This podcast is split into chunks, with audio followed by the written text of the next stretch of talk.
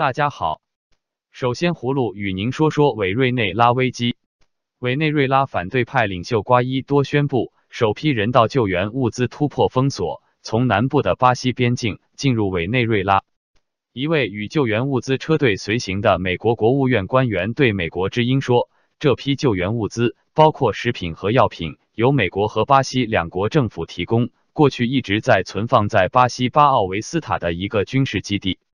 与此同时，救援物资也开始从哥伦比亚向委内瑞拉运送。”众多居民星期六在两国边境地区清除桥上障碍，帮助哥伦比亚境内的救援物资进入委内瑞拉，但与委内瑞拉的国民警卫队发生了冲突。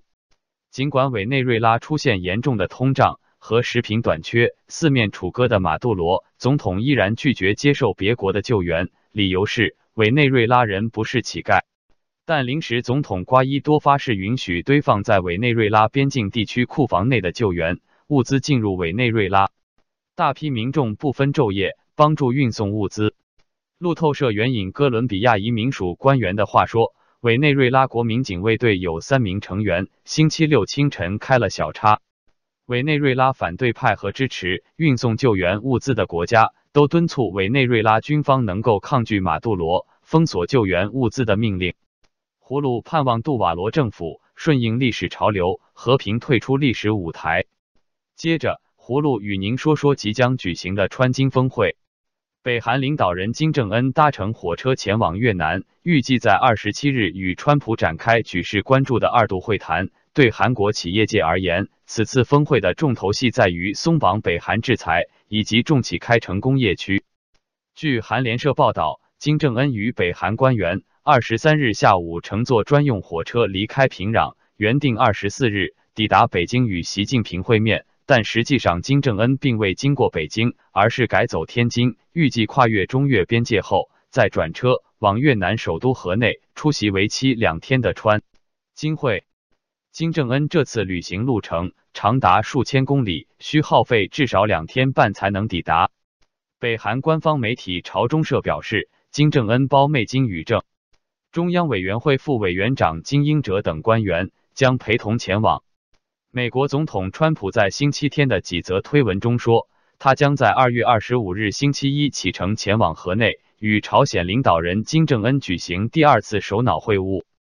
川普总统还对朝鲜去核后的经济发展充满乐观，说金正恩意识到朝鲜可以很快成为一个经济强国。另一方面，朝鲜官方的朝中社星期天也发表评论文章，警告美国说。如果此次峰会不能取得积极成果，将失去一个难得的历史性机会。葫芦认为，川普与金正恩的谈判无异于与虎谋皮。金正恩希望解除国际制裁，川普急于用业绩证明自己的能力。在朝鲜问题上，川普有点急。最后，葫芦与您聊聊“一带一路”战略。美国著名华裔中国问题专家裴敏欣撰文指出。鉴于中国的内外情况在过去数年间出现极大的转变，习近平在二零一三年推出的一带一路大计将无可避免面临大规模的缩水，或甚至可能无疾而终。文章指出，中国一带一路最近的新闻可说是坏消息不断。马来西亚总理马哈蒂尔取消了两项大规模的带路工程，当中包括二百亿美元的高铁项目。巴基斯坦新政府要求。重新审核被视为带路工程的代表项目到中巴走廊，其中中方已经同意垫资超过六百亿美元。缅甸政府已经告诉北京，中断的中资水坝项目将不会复工。印度洋的岛国马尔蒂夫正与中国重新商讨三十亿美元的债务，这笔相等于该国 GDP 三分之二的债务，是为了兴建带路工程而向中国借贷的。财政部长刘昆去年十二月。出席年度会议时，异常坦白指出，各级政府必须带头勒紧裤带，致力减低行政开销。不久之后，中国最富有的城市上海下令大部分的市府部门，二零一九年减少开支五。文章指出，北京财务最大的洞口，就是因为人口急速老化而引起的庞大退休金支出。到二零一六年为止，黑龙江的退休金户口。已经出现二百三十亿元人民币的纯亏损，而。总人口达到二点三六亿的其他六个省份，在二零一六年的退休金户口的支出已经超过收入。整个中国的前景也是同样灰暗。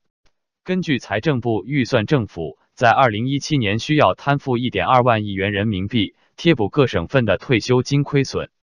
葫芦认为，习近平的一带一路战略本来就没有经过科学论证，纯属挥霍民脂民膏，望习近平早点收手。